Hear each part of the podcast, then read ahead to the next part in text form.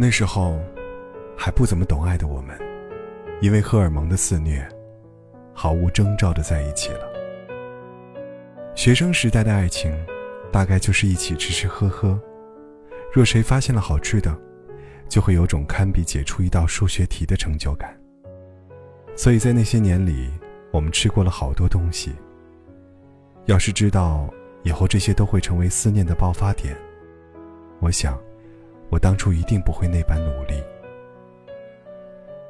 也有许多磕磕绊绊，为了莫名的原因吵闹，直到宿管阿姨出来以一声关门了，令一切戛然而止。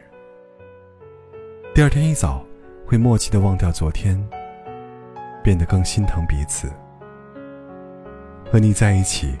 让我爱上了拥抱，可以听见你或快或慢的心跳，的轻声细语，是我青春最美好的回忆。终于，高考的压力使彼此变得暴躁易怒，我们把不好的情绪发泄给对方。我们不再默契的忘记，不再像以前一样心疼对方。倔强的我，不愿承认自己吃醋。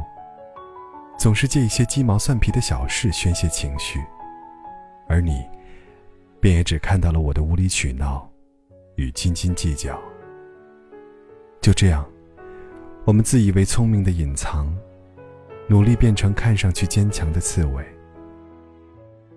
期间的分分合合也有许多，但只要我们能相互看见，便总会发现彼此的不舍，找尽一切理由去拥抱。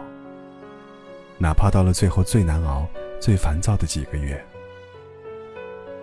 然而我们的默契最终还是瓦解了。你不愿放下尊严联系，我也不肯背弃内心原则去挽留。陌生的大学环境，刺激了内心柔软的部分。我终于放任自己，不再掩饰思念。我们开始联系。还记得大一那年我的生日吗？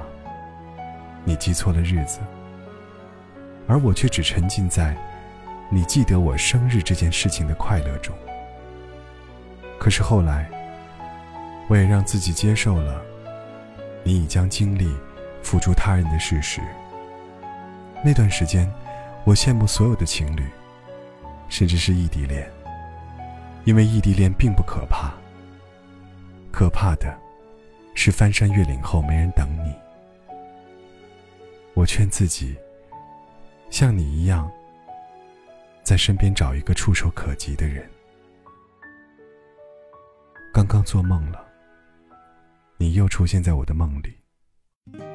我睁开眼，有种说不出的无力。到底还要多久，我才能忘记你？